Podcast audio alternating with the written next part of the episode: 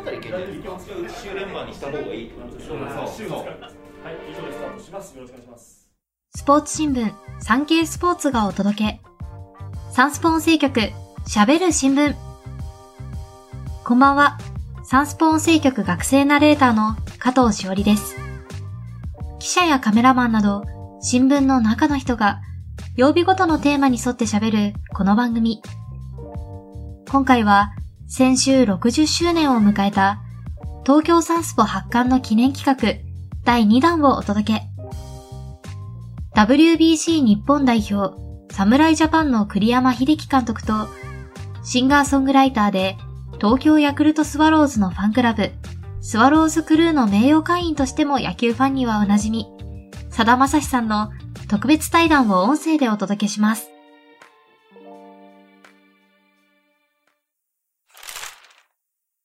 まずは、お二人の出会いから。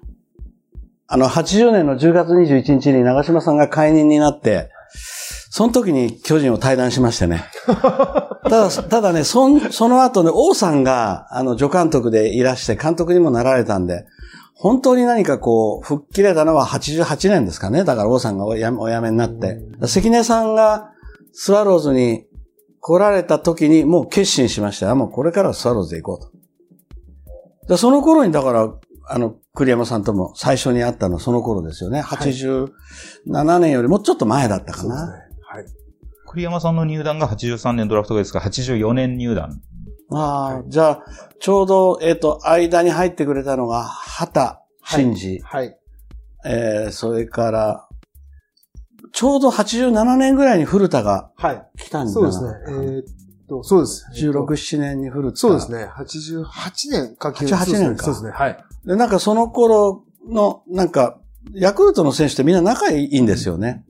だその野手は野手ですごく仲いいし、投手は投手で仲いいし、で、投手と野手もせめぎ合ってなくて、なんかお互いにかばい合ってるみたいなところがあるので、あのー石川正則君と、あの、親しくなる以前は、もう本当に、畑、栗山ラインで、なんかお付き合いさせていただいてましたね。だから畑の結婚式にみんなで行ったり、あの、僕が歌歌ったりね。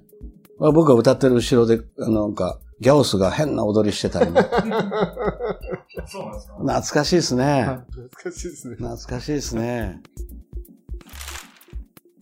栗山監督は現役引退後、1992年にスポーツキャスターに転身、CD デビューを果たします。その楽曲、公的種を作詞作曲したのが佐田さん。栗山監督のために書き下ろしました。そうです、そうです。もちろん彼が、あの、野球をやめて、それで、えっ、と、まあ、あの、すごく人気のある選手だったし、もったいないなと思ったけども、もう本人が、あの違う道へ行くって決めたので、あの何か応援できないかっていうことで。で、CD、彼歌もうまいし CD 作ったらって話があって、じゃあまさし曲書けよっていう、そういう流れですね。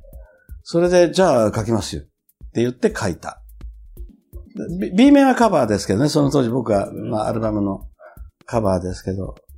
いやー、懐かしいね、なんか、はい、ね。懐かしいっていうか、いや、もちろん覚えてますけど、あの、本当にあの、まあその、い今は僕が年取ってっていうのはある、当時、まあ、しんちゃんもまあ、肌なんかもそうですけど、ちょっと僕らの青春じゃないですか。そうねのさんっていう存在が。はいですか、ら、ちょっとせ接点を持たせてもらってますけど、そんな知り合いとかそういうレベルじゃないですよ。もうなんか憧れ、みんな憧れの人になんかうん無理してるみたいな。そんな感じですから、だから、これも僕がお願いしたんじゃなくて、たまたま発声練習をやめて、する段階で歌にした方が声がしっかり出るっていうので、たまたま佐田さんを知ってるっていうので、まあ通じてこうお願いしてる。大丈夫なのかな？お願いしてるみたいな、そんな感じですけど、まあ本当に僕にとっては詩も含めて、とても、ただちょっと恥ずかしいんで CD 出してたっていうのは、今ものすごい隠してます。隠してんの？はい。出してない、出してなあい。黒歴史？黒歴史だったんだ。でも、タオだって僕の曲歌ってレコード出してくれてますから。そうですよね。うん。そうですねまあ、二人だけですけど。そして話は、栗山監督が北海道日本ハムファイターズの監督に就任することになった時の裏話と、大谷翔平選手について、でもびっくりしたのはやっぱり、いきなり日ハムの監督っていう転身はちょっと、あの、彼が電話もらったんですよ。ええ。で、あの、お引き受けすることにしましたって言って、大丈夫か？って、まず言ったもんね。はい。もう大丈夫か？おいって言ったんだ。う んいや、だって、これ、それまで指導者の経験もなしに、いきなり監督っていうのは、よっぽどだから日ハムっていうところは、あのー考え抜いて、資質を見抜いて、決めたんだろうけれども、まあ半分冗談で、お前大丈夫かよっていうことは言いましたね。そしたらその場で、えっと、あ、えっと、俺歌歌いに行くよって言ったの。あの、こ、国会行くよって言ったら、いや、あの、優勝したらにしてください。優勝したら、あの、こ歌歌いに来てください。あの、北海道までって言われた。お前、いや、優勝したらじゃなくて、開幕戦ぐらいにしといたら、言ってたんです。本当に優勝しちゃいましたから、ね。そうですね。あ、だから2013年なんですね。そうです。それで、あの、いあの、電話くれて、優勝したんだから歌いに来てくださいねって言われて、行きますって言うんで、国歌を歌わせていただいて、まあ、北海道なんで、北の国からも、まあ、べまあ、その時に、同じ日に歌わせていただいたんですけどね。いやー、あの時は本当もう天にも昇るような、ええあの、国歌だけじゃなくて北の国からまで別の歌も歌うっていうのは、野球場じゃ、野球の試合ではありえなかったので。ましてや、あの北の国からはもうスタンド中がそうなんですよ試合開始と同時に流れますねえ。で、みんなで歌ってくれたんですよね、球場全体で。あれは感動でしたね。それともう一つの感動は、その時に大谷選手に会ったってことですよね。あれ札幌のデビュー戦だったんです。札幌デビュー戦だったんで。そうですすね。そうですね。で、ちょっとあの、えーで、あの、要するに打撃練習見れた方がいいって言われて、それで見に行きましたね。びっくりしたね、やっぱり。なんだこいつっていう。うん。よくぞだけど、大谷君を指名したよね。もうあの勇気にまずびっくりした。怒った人もいたかもわかんないけど、生かしてやれよ、みたいな。でも僕は、結果論じゃなくて、絶対その方がいいと思ってたんで、ああ、勇気あるなと思ってたけど、すごいやっぱり気遣ったみたいですよ、監督はね。そうですね。やっぱりあの、二つ、能力が高いので、うんで怪我させたら終わりああ、そうか。なんで、もう、もう本当に5年間怖かったんで、投げるときは。投げるときは。はいやっぱり投げるときの方が怖いですか？そうですね。打つ方は、まあいろんなことあると思うんですけど、あんだけ腕振れるんで、まあ、ちょっと。と例えば肘が下がっただけでも、やっぱ肘が飛ぶ可能性もああ、そうか。あるので、それはもう、生きた心地しないぐらい、うわあの5年間は、やっぱあったですね。でも、正直、ピッチャー専門になった方がいいかなと思ったことあったんですよ。いや、ない。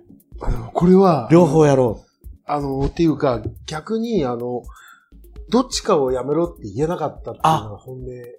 村上選手に、バッターやめましょうって言ってるような、う。あ、大谷翔平。これは。これはこのまま育てたいと。はいで、投げる方は、投げる方ではい育てたいと。そうですね。別にいてっていう。ああ、だけど、こう、歴史、プロ野球の歴史を変えたじゃないですか。あの、アメリカの野球の歴史も変えたじゃないですかそうで。すね。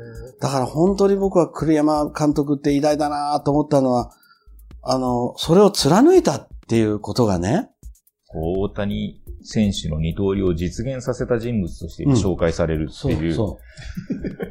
あの、それがアメリカにやってくるっていうふうに紹介されてますよね。僕は二刀流を育てた人だと思いますね。作った人。あの、育てたのは、もう、栗山さんに、の言い方で言えば、育てた、邪魔しないようにそ育てたっていう感覚でおっしゃってますけど、僕は作ったと思いますね。創作したと思いますね。それまでなかったですから、そんなものは。だから、それは偉大ですよ。歴史に残りますよ。栗山秀樹は。はいそんなことないです。本ね、当に。本当に。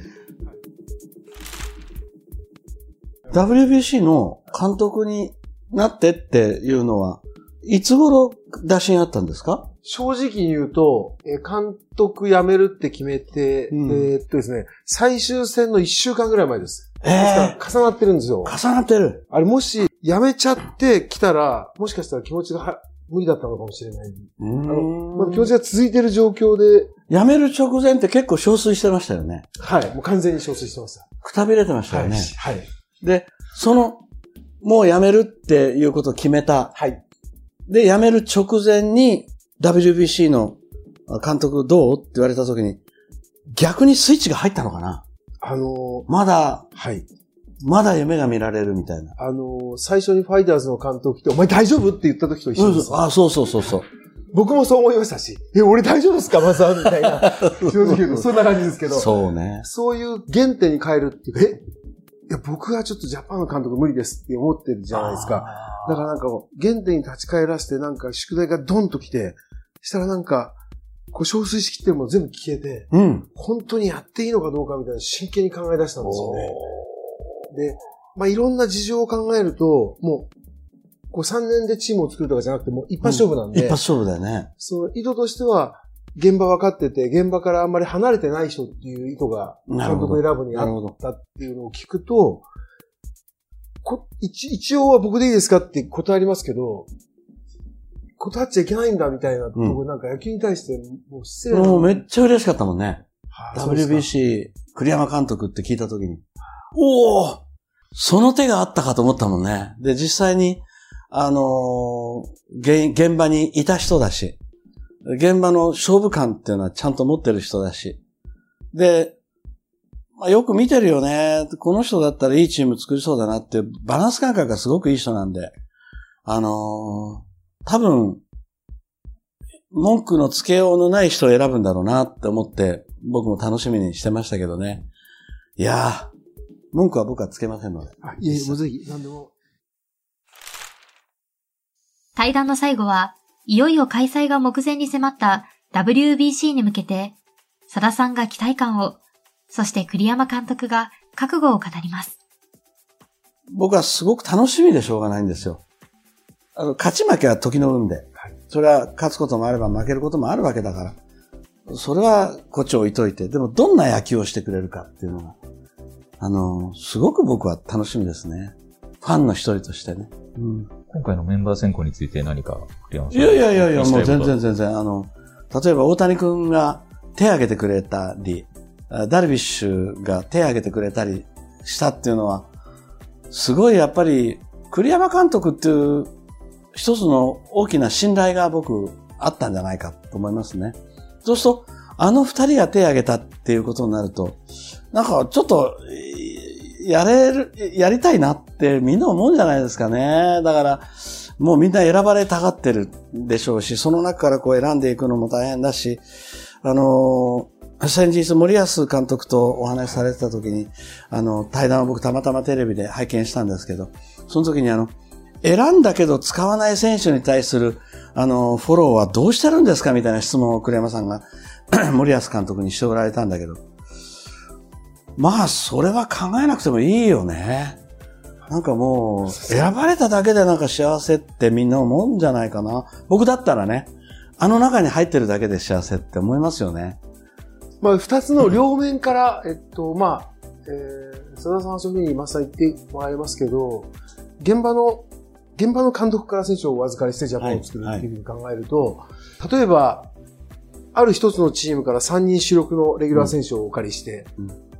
約3週間、全く試合に出ないで、うん。そのままお返しして開幕する。うん。で、その苦しさとか大変さとか、それは現場の監督としてはすごく理解ができるし、それを考えなくていいってみんなからも言われます。うんただそう、そういう面も考えながら、自分がどう使うかって考えなきゃいけないっていう側と、ど。僕、ダルビッシュ投手に正直言いました。うん。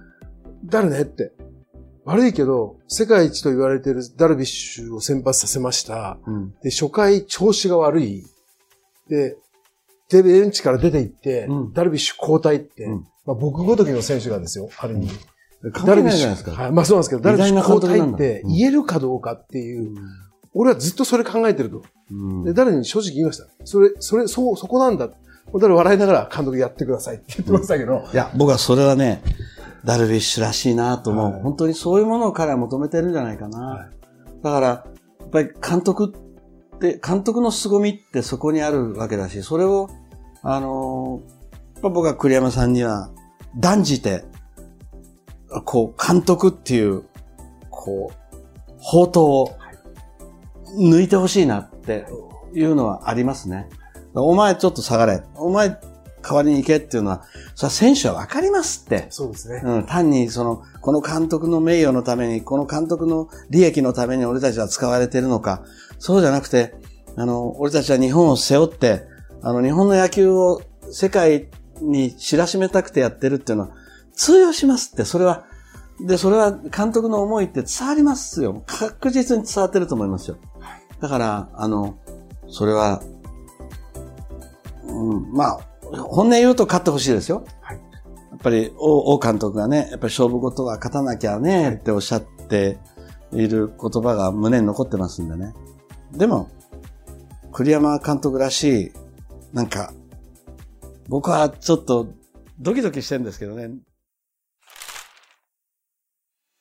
対談はこれにて終了。最後は栗山監督と佐田さん、それぞれに対談を終えての感想を伺いました。まずは栗山監督から。いや、あのーずっと、えー憧れてた先輩だったので、えー少しでも近づけるようにというふうに思ってやってきましたけど、まあ、えーなかなか遠い存在なんで、ただすごく嬉しかったですし、えー喜んでもらえるように、えー精一杯、えーまずは参加していただきます。はい。デビュー50周年に迎えられたあの、佐田さんに。っっていうか、あの、最近テレビで見てて、あの、パワーがますます、あの、全開になられているので、なんかやっぱり僕らも年取っちゃいけないなっていう、頑張んなきゃなっていつもメッセージもらってるんで、えー実際にお会いできて、えーさらにパワーをアップされてるので、はい、頑張ります。目前に迫った、はい。えー大会に向けて一言。えー本当にその野球にとってすごく大事な戦いだというふうに思ってますし、それと、まあ、今この世の中にあって野球の意味、スポーツの意味っていうのが問われてる、そこに、あやっぱり WBC あってよかったね、野球あってよかったね、必ずそう思ってもらえるような戦いしますので、ぜひ応援のほどよろしくお願いします。そして最後にあの、サンケイスポーツ東京60周年ということで、あの、励ましのメッセージをいただけたらと思いますので、よろしくお願いします。はい東京産経スポーツ60周年、本当におめでとうございます。まあ、あの、現役の頃から、えー、産経スポーツさんには本当にいろんな記事を書いていただきまして、えー、ほん感謝してます。で、あの、60年って一口に言いますけれども、本当に大きな歴史だというふうに思うし、ただ僕らもそうですけれど、ここからがすごく大事になってくるんで、さらに、えー、国民のため、我々のため、スポーツのため、ぜひよろしくお願いします。頑張ってください。おめでとうございます。最後は佐田さん。感想と栗山監督率いる侍ジャパンにエールを送ります。あの、こんなにゆっくり、あの、お話しするのは久しぶりなんで、とても嬉しかったです。ありがとうございました。おかげさまで、楽しい話をさせていただきました。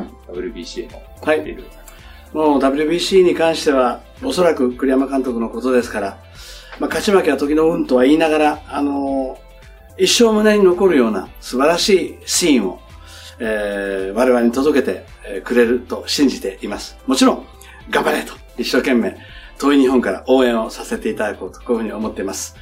えーそれから、あサンケイスポーツ東京あー60周年に関しましては、本当に、さっきも栗山監督おっしゃってましたけど、一人一人が、えー一生懸命生きている、その一人一人のアスリートの、その、えー影の部分、背中の部分、それから心の部分も、えー届けて、たくさんの人に届けてくださることを、期待しています。素晴らしい、新聞に、ますます素晴らしい新聞になっていってください。エンタメの方もよろしくお願いします。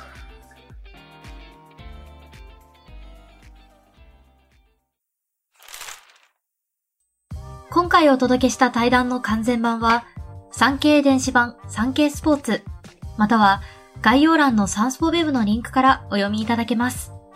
また、お二人の対談の様子は、サンスポの公式 YouTube チャンネルにて動画でも配信中です。こちらも概要欄のリンクからご覧いただけます。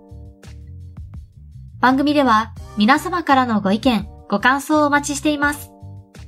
SNS に投稿する際は、番組名、ハッシュタグ喋る新聞。喋るはひらがな、新聞は漢字。水曜日のテーマ名、ハッシュタグすべてカタカナで、聞きときサンスポをつけてください。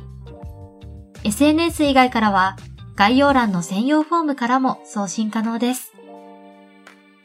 毎週月水金曜日の週3回、午後5時頃より配信中。サンスポ音声局、喋る新聞。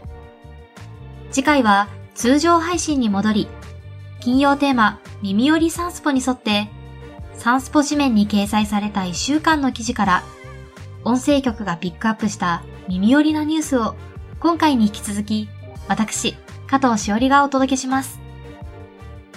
さて、先週より配信を開始した JRA の元トップジョッキー、岡部幸雄さんへのインタビュー、そして今回の侍ジャパン栗山秀樹監督とシンガーソングライターさだまさしさんの対談と2回にわたってお届けしてまいりました。東京サンスポ発刊60周年の記念会、お楽しみいただけましたでしょうか？これからもサンスポを末永くよろしくお願いいたします。それではまた次回お会いしましょう。今回のナレーションはサンスポ音声局学生ナレーターの加藤しおりが担当しました。